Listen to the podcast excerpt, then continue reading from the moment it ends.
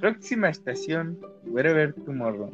Es que pedo cachorros. El día de hoy nos encontramos en el estudio aquí, en el estudio de UTEC, ¿verdad? Pero como, pues por la pandemia, bueno, pues ya no se ha acabado la pandemia, pero pues lo estamos haciendo en casita, ¿no? En, eh, en, en la línea tenemos por un lado a nuestra compañera Mayra. Por favor, Mayra, saluda al profe, al público, ¿verdad? Digo al público, pues, pues nada de decir público, porque solo lo va a ver el profe. ¿Qué onda? ¿Cómo están? Y del otro lado tenemos a, nuestra otra compañera, este, Fernanda. Por favor, Fernanda, saluda al público. Hola, mucho gusto. aplausos, aplausos. Ay, no. Okay. Muy bien, compañeros. Pues bueno, el día de hoy este, nos encontramos aquí reunidos para debatir un poco acerca de, uh, polémicas, ¿no? O sea, o momentos históricos que marcaron a la sociedad. Estamos hablando de dos momentos que fue la configuración del Estado mexicano y la, guerra de las clases de la Revolución Mexicana. ¿verdad? Este, este conflicto, ¿no? Entre ideologías, entre que los jodidos querían pelear contra los ricos y bla, bla, bla, ¿no? Pero bueno, acerca, vamos, perdón, perdón, que nuestra compañera Jackie, que también se encuentra en el estudio, nos va a hablar acerca de la guerra de las clases sociales. Por favor, Jackie, háblanos acerca de este tema.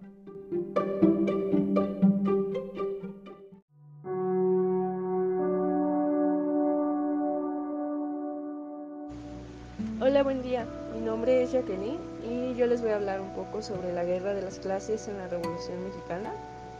El objetivo de este trabajo es comprender qué fue esta guerra de las clases para después pasar a una interpretación sobre el nombre que lleva. Eh, para esto investigamos cuáles fueron las determinaciones fundamentales, cómo ellas se combinaron, cuál fue su movimiento interior y en qué resultado global desembocaron. Eh, la guerra de las clases se presenta como una gigantesca guerra campesina por la tierra que llevada por su propia dinámica pone en cuestión el poder y la estructura del Estado, controlado hasta ese entonces por una unidad de poder en el cual la hegemonía indiscutible era ocupada por los tres principales ejércitos o fuerzas de aquellos tiempos, mm, todas menos la de Zapata. La revolución no había triunfado para ellos ya que la tierra no se había repartido. Los zapatistas se negaron a entregar las armas y a disolverse, en noviembre de 1911 dieron a conocer su postura, establecido el plan de Ayala, y continuaron su combate. El agente clave dentro de, esta revolución fue el movimiento del sur, ya que si no hubiese continuado su lucha, ahí la revolución mexicana hubiera sido terminada. La clave de toda revolución es que las masas decidan por sí mismas, que puedan gobernar sus propios destinos fuera de las decisiones y de las imposiciones del Estado, de las clases dominantes, por supuesto. Para esto lo decisivo no es que tengan dirección, programa o armas, todo ello es necesario pero no es suficiente. Lo decisivo es que tengan una organización independiente a través de la cual puedan expresar las conclusiones de su pensamiento colectivo y ejercer su autonomía. Eh, la clave de, de, lo democrático de los campesinos comunitarios es el centro de discusión y de decisión donde resolvían por su cuenta sus problemas locales y con el cual habían organizado a partir de la conquista.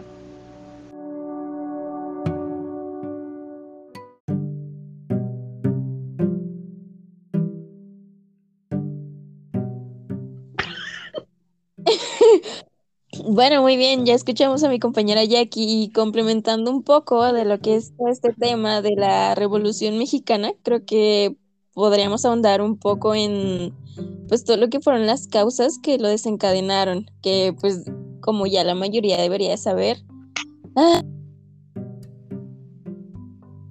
toda la desigualdad social y pues la concentración de riqueza que estaba muy mal organizado. Eh, si, si ahora estamos todos jodidos con, pues la mayoría de nosotros somos pobres o estamos en estratos económicos muy bajos o tal vez medios, pero la mayoría de la riqueza se concentra en una cantidad de personas muy, muy, muy baja. Este, y esto es, este era pues estaba mucho más marcado en esos tiempos eh, con todo esto llamado las tiendas de raya, en la que pues los trabajadores, prácticamente todo el pueblo, eh, se la pasaban trabajando todo el día para conseguir solo las migajas que les podían dar. Y pues claramente iba a haber un conflicto con esto, tantos años en los que pues don Porfirio Díaz, nuestro patrón, nos tenía a sus pies besándole todo lo que nos encontráramos y pues es cierto que en estos años eh, nuestro país tuvo un crecimiento económico muy importante, pero pues la riqueza quedó repartida en muy pocas manos, eh, pues dentro de la nación y sobre todo en manos que eran extranjeras, pero pues residían en nuestro México lindo y pues prácticamente la misma historia de siempre. Nosotros éramos los trabajadores, los pobres son pobres porque quieren y nos quedábamos sin nada gracias a esto, pues fue que empezamos a decir, pues oye, cabrón, ¿por qué vamos a estar aguantando esto? ¿Por qué vamos a seguir trabajando todo el día para tener solo lo mínimo si necesitamos más? Y estamos viendo que nuestro país está avanzando en cuanto a la educación, estamos teniendo muchos monumentos, muchos museos nuevos, mucho aparente desarrollo, pero nosotros no lo vemos, no lo podemos ni siquiera vivir por las situaciones en las que nos encontramos. Así es como empiezan pues los nuevos tipos de pensamientos en los que buscamos la libertad política, económica. También recordemos lo que se hizo del despojo de tierras a los campesinos, la pues el poco... Mm, las pocas cosas que tenían las personas de clase baja se les quitaron y se, se les dieron a pues prácticamente al gobierno para darle entrada a las compañías extranjeras y pues terminaron adueñándose de todos esos terrenos que según el gobierno no se utilizaban, pero realmente sí, simplemente pues era de donde la gente sacaba la comida que no les daban. También pues había muy poca libertad de expresión, las personas no, no eran libres de decir cuánta mamada les saliera por el culo. Entonces no podíamos intentar hacer algo por el país si te daban plomo. Mm, eso era.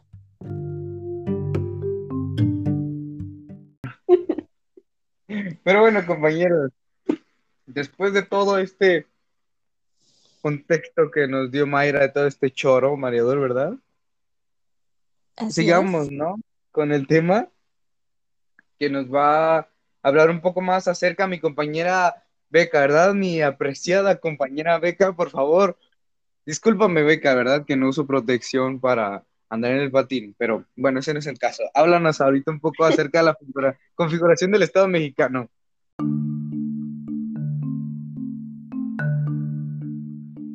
Oigan, chicos, pues yo creo que hay algo que debemos de tomar en cuenta y que me parece muy importante, que es cómo la revolución de independencia de la mexicana cambió la estructura del Estado es decir, las instituciones políticas, la forma social mexicana y cómo se vio afectada por repercusiones en la salud y enfermedad de la población. Si nos damos cuenta, todo esto está influido fuertemente por el capitalismo. Eh, es algo, es un factor que, que movió mucho en, esta situación. Eh, pues, y pues también deberíamos de destacar la importancia de los descubrimientos médicos surgieron de esto para erradicar las epidemias y enfermedades que pues, reducían la capacidad productiva de la población. Otro aspecto que debemos de tomar en cuenta que a diferencia de la revolución en la configuración del Estado mexicano fue muy notorio el cambio que sufrieron las personas debido a la nueva forma de vivir, eh, debido a la industrialización claro, en la sobreexplotación del trabajo, por ejemplo, el desempleo y la contaminación afectó la salud mental y física del pueblo.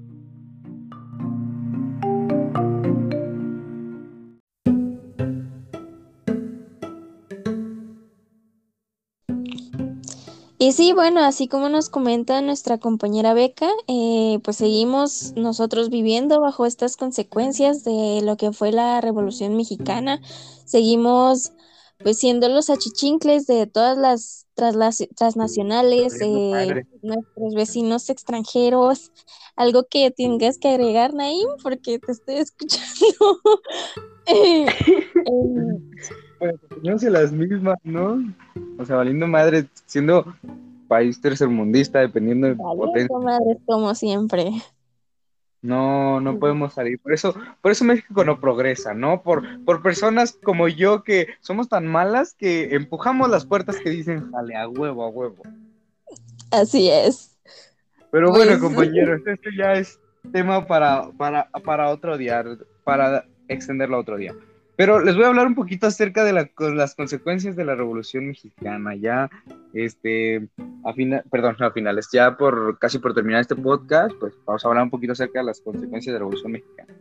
Pero no se pague mi teléfono porque tiene un 1% de batería, ¿verdad? Valiendo madre.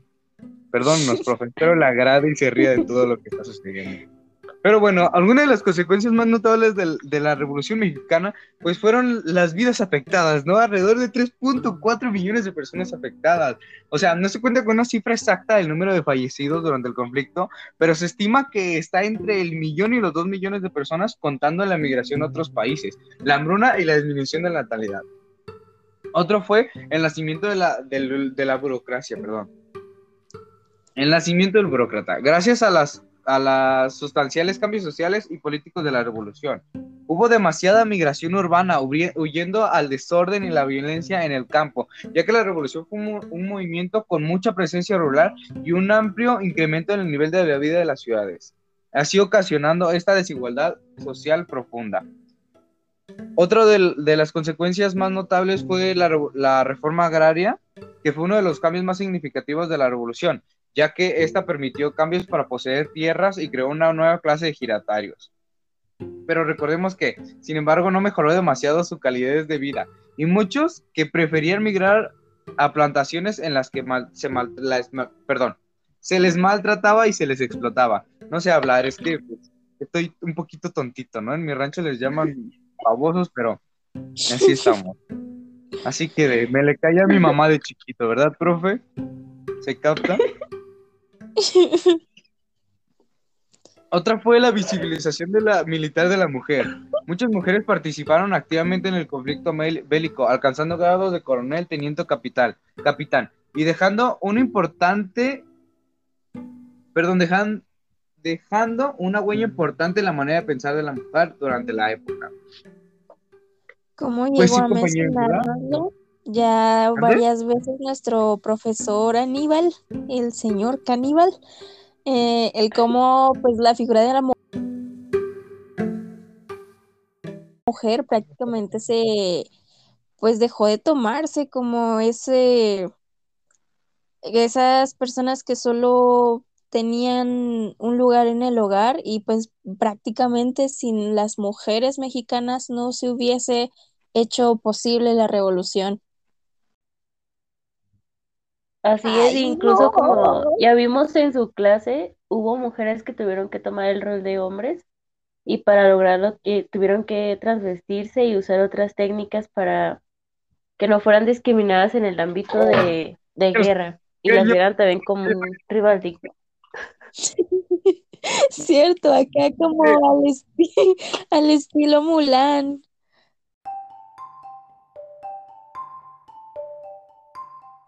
Bueno, y como conclusión, ¿qué, qué podríamos decir, compañera Fernanda? Pues de esta conclusión, o sea, yo Vivan pienso que fue una etapa muy dura, pero también gracias a esa etapa tenemos grandes beneficios y pues unos de estos son que las jornadas de trabajo son más accesibles, que obviamente sigue habiendo explotación laboral, pero no tanto como antes y ya se da un, sal- un salario más digno o se trata. Del mismo modo que las escuelas son laicas y la educación básica es gratuita, ya que antes pues estos privilegios eran solamente para la gente noble o los que tenían acceso económico. Y pues también, ¿no? Que hay que reconocer que sí sufrimos una violencia, que sí una etapa muy dura, pero debemos seguir con ese espíritu de lucha aún así para emprender nuestros ideales, ¿no? No quedarnos sin motivación o no que no nos importe nuestro entorno, porque no sé, es algo que me ha ayudado mucho el ver la historia, el reflexionar de que es importante todavía seguir consciente de nuestro alrededor y seguir también nosotros con estas luchas que se vienen modernas, ¿no? Para mejorar el país, para seguir avanzando. Y pues bueno, de, el Estado se me hizo muy importante que ya seamos una nación independiente y no dependiente al menos de nombre, que aún no sigamos siendo pues de, de, otras maneras, como comentó la compañera Mayra, sí es importante también agarrar conciencia en eso y por eso mismo empezar con nosotros el cambio para que llegue a todo el país. Y no sé, compañeros, ustedes qué quisieran agregar a, a esto. Pues sí, Fer, creo que en realidad tienes mucha razón. Ya pues es algo en lo que, no sé, han tratado de hacer más consciente, creo que sobre todo este último semestre con el profesor Flavio. Eh, pues sí, o sea, creo que es algo que ya sabemos todos desde hace mucho tiempo, el hecho de que tenemos que estar siendo conscientes de nuestro contexto histórico, lo que ya pasó en nuestra nación o así pudiera ser todo nuestro mundo porque pues de cierta forma nos está hablando de lo que llegamos a ser, lo que tal vez ya no queremos ser y pues tomar estos aprendizajes como pues una herramienta de vida porque no podemos esperar a que estando desinformados todo salga bien. La verdad es que si no somos conscientes de nuestra historia, eh, estamos condenados a volver a lo mismo una y otra vez y pues solo nos traerá más conflictos tanto para nosotros mismos como para nuestra convivencia entre nosotros. Así es. Pues bueno. Ya para, para cerrar, este podcast, este podcast y característico con gente bien curiosa, ¿verdad? Esperamos, profe, haya sido de su agrado y no nos repruebe. Nosotros hicimos mucho ahínco para hacer este podcast, ¿verdad? Pero bueno, eh, no me despido sin antes mandarle un saludo a mi abuela y a mi mamá, que las quiero mucho, hasta la penal porque están encerradas, ¿verdad? Chao, chao, compañeros.